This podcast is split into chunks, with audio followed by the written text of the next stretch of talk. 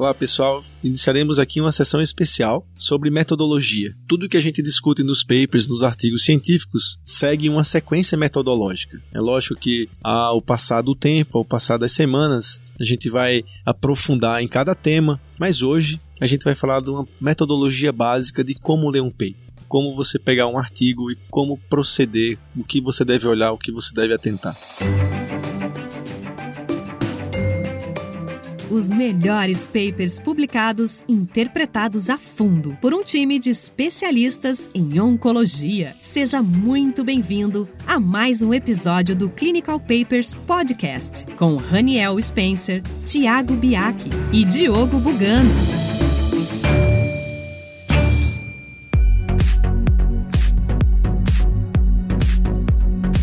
Você olhar um trabalho científico, existe algo que se chama autoridade em medicina. Não confunda com viés de autoridade. Quer dizer que nem todo mundo que é famoso é confiável ou fez um paper adequado, mas geralmente alguém que entende da área, um expert, ele traz essa carga de credibilidade para o trabalho. Então a primeira coisa que você vai olhar é qual a revista que você está tendo acesso né, existe um index que você procura, vê o fator de impacto, quer dizer, o quanto essa revista e esse artigo é replicado, né, o quanto de influência essa revista tem no mundo científico. Então existem revistas consagradíssimas como New England, como Lancet, o próprio GCO, que são revistas que têm realmente um impacto muito grande no mundo científico, isso já dá, traz credibilidade. Você vê o centro da onde foi feito, né, que hospital, quem são as pessoas envolvidas nesse trabalho. Isso muitas vezes, se a pessoa olhar o primeiro autor e não for conhecida, porque às vezes o primeiro autor, pessoal, na, na prática, é alguém, é um estagiário, é algum residente, algum fellow que está vindo de algum outro país e está ali. E você sempre olha o último autor, né? Não que o primeiro autor às vezes não seja o PI, quer dizer, o investigador principal, mas olha para o último autor, vê o centro. Então você pega um trabalho do Memorial, sei lá, em colo retal, e tem o Dr. Garcia Aguilar, que é o chefe de cirurgia coloretal. Né? Você vê um trabalho do M.D. Anderson, e tem o Dr. George Cheng, que é o chefe também da coloretal lá. Então são pessoas que têm credibilidade. Isso deve ser observado. Isso é o primeiro ponto. A partir daí, a gente vai para o abstract, né, para você ver se aquele paper atende ao que você quer, se é realmente aquilo que você está procurando. Porque muitas vezes o título, eles vendem o título para você. Muitas vezes um título é um título que chama atenção e você, poxa, quero ver esse paper. Quando você vai ver o abstract, não tem muito a ver com aquela pergunta que você está procurando. O abstract é uma forma de lhe situar naquele trabalho, de maneira que você saiba se realmente é aquilo que você está procurando. Ninguém vai tomar decisão, olhar resultado interessante ou não olhando o abstract. Você não pode tomar uma decisão, poxa, olha aqui, tantos por cento de sobrevida global. Você o quanto a gente fala sobre a metodologia dos trabalhos. Então, é muito mais para você entender se aquele trabalho você está direcionando a sua pergunta, o que você quer né, responder, do que avaliar propriamente resultado. Não avalie resultado em abstract. Diogo, é isso? O Raniel deixou bem claro é a importância de você ver quem que é o autor, o senior author especialmente. O americano às vezes chama o senior author do guarantor, o cara que vai garantir a qualidade do que você está falando. O abstract, muita gente lê o abstract, lê a conclusão do abstract e vê se estuda negativo nem lê o paper. Aí tem uma pegadinha porque tem trabalhos que você esperava que fossem positivos. Então tem uma, uma intervenção, uma droga que você acredita muito nela, você vê pelo título pelo desenho do abstract que você esperava que fosse positivo e você vê a conclusão que é negativo. Esse tudo deve ser lido, porque você esperava que fosse positivo e não foi. Você vai tentar entender por que raios não foi positivo aquele que era tão interessante. Então não desprezem um trabalho negativo só pelo abstract. Tenta entender por que raios ele foi negativo. É, eu diria que o, o abstract é um, é um é o convite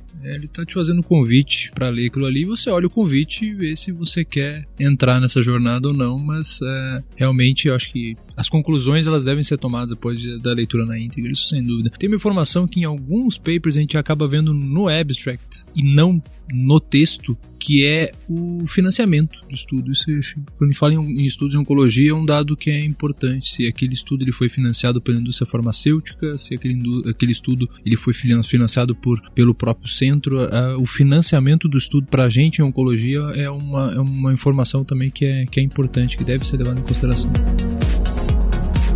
Seguindo um pouco mais, introdução. Diogo, eu gosto pra caramba de falar de introdução, acho que todo mundo já tá enjoado disso, mas a introdução, como eu falei, é uma parte mais importante do trabalho, é, é onde ela lhe situa. Né? Então você aceitou o convite, né, Tiago? E começou a ler a introdução. A introdução ela faz um preâmbulo do assunto, né, de uma maneira ampla, direciona você para uma pergunta, né? É, uma, é contar uma história. Ela conta o que aconteceu e fala. Geralmente você procura a palavra however, né? However, quer dizer, ah, tá tudo bem, aconteceu isso, eu fiz química, foi ótimo, mas esse mais geralmente é a pergunta, geralmente é o gap, é o que o autor quer explorar naquele P. De uma maneira prática, procura o however e aí você sabe pelo menos a pergunta. Logo depois do however, ele vai dizer: então nós fizemos esse trabalho para responder essa pergunta tal. Ou então ele fala assim: por conta disso, nós temos o objetivo de responder isso. Ou vem um tópico lá, objetivo sobre isso. Mas entender a pergunta é fundamental, né? Fundamental para que você saiba do que se trata. Então depois ele fala, geralmente em inglês, therefore, que é uma palavra que fala portanto, vamos fazer isso. Alguns autores falam um pouco da, do método, vamos fazer isso através de um estudo prospectivo, randomizado, etc. Alguns autores falam, então nós decidimos investigar tal e tal assunto. Eu acho que você sabendo procurar isso já é meio caminho andado para entender o paper.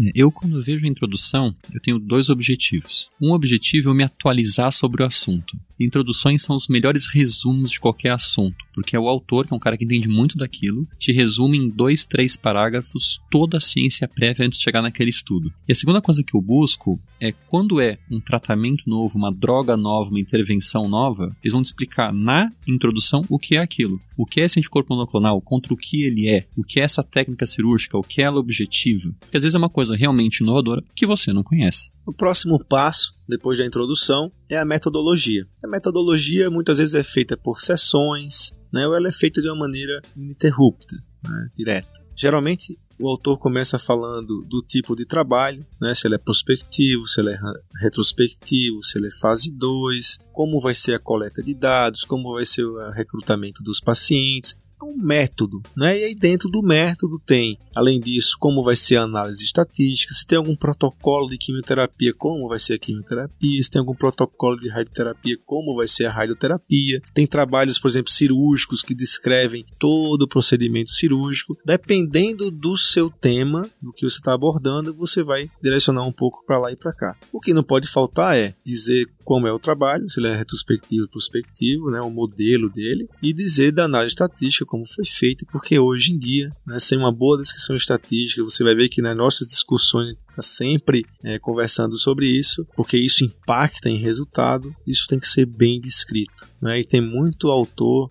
que deixa escapar uma coisa ou outra que a gente aqui do Clinical Papers vai pegar para você. Tem mais uma questão, Raniel, falando da metodologia, eu acho que muitos colegas médicos associam muito diretamente a metodologia do trabalho com a parte estatística, e aí estatística é matemática, e aí médico abre a porta e sai correndo. É importante falar que aqui vai ser descrito como que de fato aquele trabalho foi feito. Quais que eram os, os critérios para incluir pacientes nesse estudo, para incluir e para excluir paciente nesse estudo. Isso é fundamental quando a gente está diante de um nosso paciente na prática clínica, saber se aquele, aquele é o perfil que estava no estudo. Aqui vai estar descrito como que era o tratamento nesses dois braços. Aqui vão tá, vai estar descrito de uma forma detalhada o tratamento nesses pacientes. Aqui vai estar descrito também na metodologia como que a gente chegou ao N que a gente pretende é, recrutar nesse, nesse nosso estudo. A gente vai ver ao longo aí dos próximos episódios que a gente calcula isso estimando porcentagens. Quando a gente fala, por exemplo, vamos calcular um N de um estudo de eficácia, que eu quero atingir uma, uma diferença de sobrevida de X entre esses dois braços. A gente vai estimar o nosso N baseado nessa diferença de X, baseado no poder do nosso estudo, baseado no erro alfa do nosso estudo, baseado na velocidade de recrutamento do nosso estudo isso também vai estar descrito aqui na metodologia. Como que vão ser seguidos os nossos pacientes depois desse estudo? Isso vai estar descrito também na nossa metodologia. Se o nosso estudo for sobre sobrevida, sobrevida livre de doença, como que eu vou acompanhar esses pacientes? Eles, a gente vai fazer tomografia? Que frequência a gente vai fazer tomografia? Então, a metodologia, sem dúvida, é uma parte que a gente não deve fugir de forma alguma. É legal você comentar isso, Thiago. É, eu penso na, metodologia, especificamente critérios de inclusão e exclusão e tratamentos, eu penso de duas formas. Uma é para tentar identificar se houve algum viés de seleção. Então, é uma população que é enviesada por um motivo ou por outro. Segunda coisa, eu penso o que eu tenho que fazer na minha prática clínica para replicar esse estudo. Então, quem é o paciente que eu trataria? É o mesmo paciente que está incluído no estudo? Como que eu faço esse tratamento? Como eu faço cirurgia? Como eu faço a química? Vai estar tá escrito lá. O Tiago comentou um pouco da parte estatística e realmente quase todo mundo na parte de análise estatística sai correndo. Você, como médico, não é obrigado a saber tudo de estatística, mas acho que tem dois pontos que você tem que atentar na parte de análise estatística. Primeiro é o que era o objetivo primário. A gente sempre comenta nos nossos podcasts que o objetivo primário é aquele para o qual o estudo foi desenhado para testar. Então tem poder estatístico, tem confiança estatística. E o que é confiança estatística? É o que a gente chama do alfa, que é a chance de ser um falso positivo. A gente vai ter sessões específicas de metodologia para discutir isso outras vezes. A segunda coisa que você tem que ver na parte de estatística é se o estudo foi conduzido até o final ou se ele parou precocemente por algum motivo. Parou precocemente que estava indo bem demais? Parou precocemente que estava indo mal demais? Parou precocemente porque não tinha paciente nenhum? Parou precocemente porque teve um outro, uma outra droga melhor que apareceu no mercado e isso tornou-se antiético? Isso vai estar escrito lá na parte de análise estatística, pode influenciar muito o resultado final. Clinical Papers Podcast. Seguindo adiante, tem os resultados né, e a descrição dos resultados. Não esperem comentários sobre os resultados. Eu acho que essa parte ela é bem descritiva mesmo. E hoje a gente tem tabelas que resumem muito bem. Às vezes nos resultados eu leio um pouco, eu olho a tabela, quando eu não entendo algum número da tabela, eu vou ler um pouco o texto, eu faço esse lá e cá, mas realmente eu vou na tabela, na curva de sobrevida, é o que meu olho bate primeiro, quando eu pego o resultado. Porque o comentário do resultado vem na discussão. Então o resultado é algo bem descritivo, né? às vezes fica até um pouco repetitivo, ele fala o que ele coloca na tabela. Por isso que eu faço isso, eu vou na tabela, eu vou na curva, eu olho aquele que eu não entendo, eu vou lá na descrição e vejo se teve alguma diferença ali no resultado. E vocês? Perfeito, eu penso da mesma forma. Acho que o resultado real, o dado real do estudo, está na tabela, está nos gráficos, nas figuras. O texto do resultado é quase que uma explicação do que está lá. É, eu vi o gráfico, tô com uma dúvida, eu vou no texto. Eu vi a tabela, tô com uma dúvida, eu vou no texto. Eu acho também que a hora de ver resulta os resultados é a hora da gente conter um pouquinho a ansiedade de não ir direto no gráfico de sobrevida e prestar um pouco de atenção nessa tabela 1. Essa tabela 1, ela nos conta muita coisa. Nesses estudos de oncologia, nessa tabela 1, a gente vai conseguir ver as características dos pacientes que foram incluídos em cada braço. E a gente consegue ver aqui se tinha uma discrepância muito grande entre os nossos braços. A gente, lá no começo, a gente se propôs a randomizar pacientes com determinados determinadas características e aqui na tabela 1 a gente vai conseguir ver se essas características elas de fato estavam bem é, balanceadas entre os dois grupos. Eu acho que essa tabela 1 pode nos dizer muita coisa. Bom que você lembrou da tabela 1, além de ver se está balanceado, ela vai descrever a população. Você vai entender quem são esses pacientes. Esse paciente que está no estudo parece com o meu paciente que eu vejo no dia a dia, a idade, o tipo de doenças, comorbidades, isso vai estar na tabela 1. Se a tabela 1 tiver um paciente muito mais saudável do que o seu, muito mais doente do que o seu, talvez esse estudo não se aplique para o seu paciente. E aí vem a discussão. É engraçado que eu brinco com meus residentes que na hora que eles vão apresentar algum paper, eu, eu não peço para colocar slide de discussão eu peço para colocar um slide de comentários. Que na verdade a ideia da discussão é o autor discutir seus resultados. Então, por exemplo, eu fui lá, fui numa tabela, tem um resultado. Ah, a linfadenectomia foi feita dessa dessa forma e tal. Eu, poxa, o que é que o autor vai falar sobre essa linfadenectomia? Que eu vi um, eu vi um problema naquela sei lá, eu vi um problema naquele dado e eu vou lá na discussão ele fala, olha, apesar disso, aconteceu isso, ele compara o resultado dele com o que tem na literatura. Às vezes tem autores que fazem um pouco mais de, eles trazem uns trabalhos mais novos e até um pouco de revisão. Se você está com tempo, está tranquilo, né, quer esclarecer alguma coisa, algum comentário,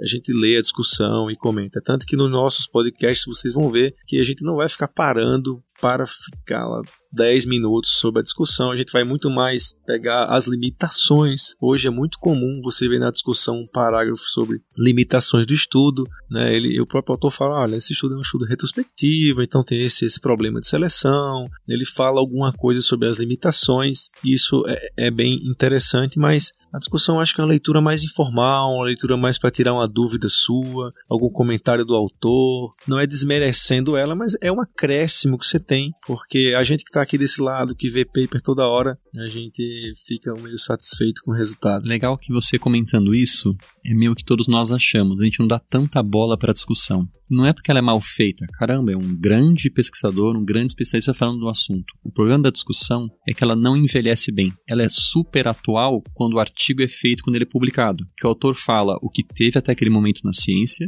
o que está rolando naquela hora e como o trabalho dele se insere naquele conhecimento daquela época. Dez anos depois, essa discussão é completamente irrelevante. O dado ainda é relevante, o dado a gente ainda comenta. A discussão está desatualizada. Então, por isso que a gente, quanto mais tempo passa da publicação do artigo, menos bola a gente dá para discussão. E por isso que a gente aqui, nas nossas discussões nesse podcast, a gente comenta pouco da discussão do artigo, porque a contextualização do que acontece agora é o que a gente faz, é o nosso trabalho aqui. Sem dúvida, acho que a, a discussão é o momento onde o leitor ele tira suas próprias conclusões, ele vai ver os prós e contras descritos pelo autor, vai tirar suas próprias conclusões. Concordo plenamente com o Diogo. Aquela verdade ela vai deixar de ser verdade às vezes na próxima edição da revista. E assim, é o momento de despertar o nosso senso crítico. Acho que um, um, um bom escritor, às vezes muito bem financiado, ele pode te convencer que aquele resultado negativo que ele está te mostrando possa não ser tão negativo. Então, assim, você precisa. Esse é o momento de despertar teu senso crítico e às vezes é o momento de você, inclusive, escrever uma carta para revista. E aí vem a conclusão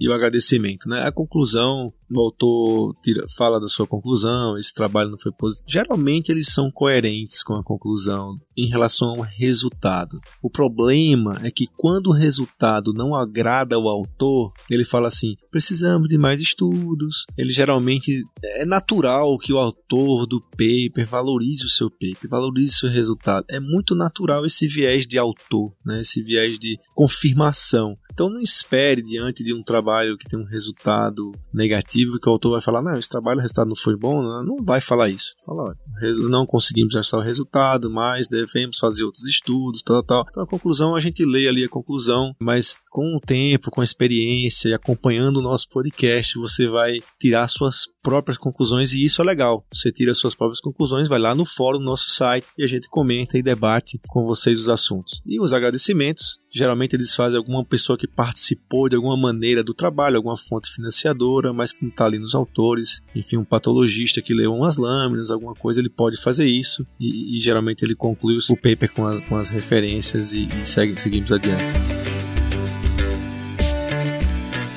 Pessoal, muito obrigado. Essa sessão especial foi para situar você e faz com que você nos acompanhe toda semana aqui no Clinical Papers Podcast. Grande abraço e até lá.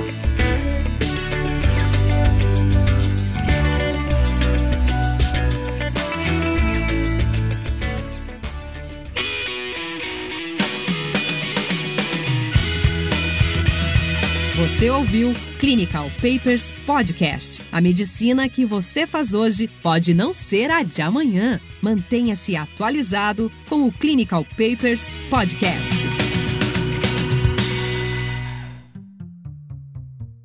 Olá pessoal, esse é um episódio especial. Não é especial, né? O pessoal deve zoar pra caramba no meu sotaque, né? Tava vendo. É, eu ia ficar quieto. É critics, não é critics, como é que, é que se É, fala? on- oncologia sem fronteiras. né?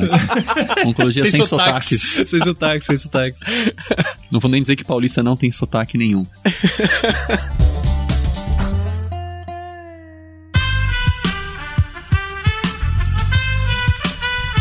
Este podcast foi editado por Aerolitos Edição Inteligente.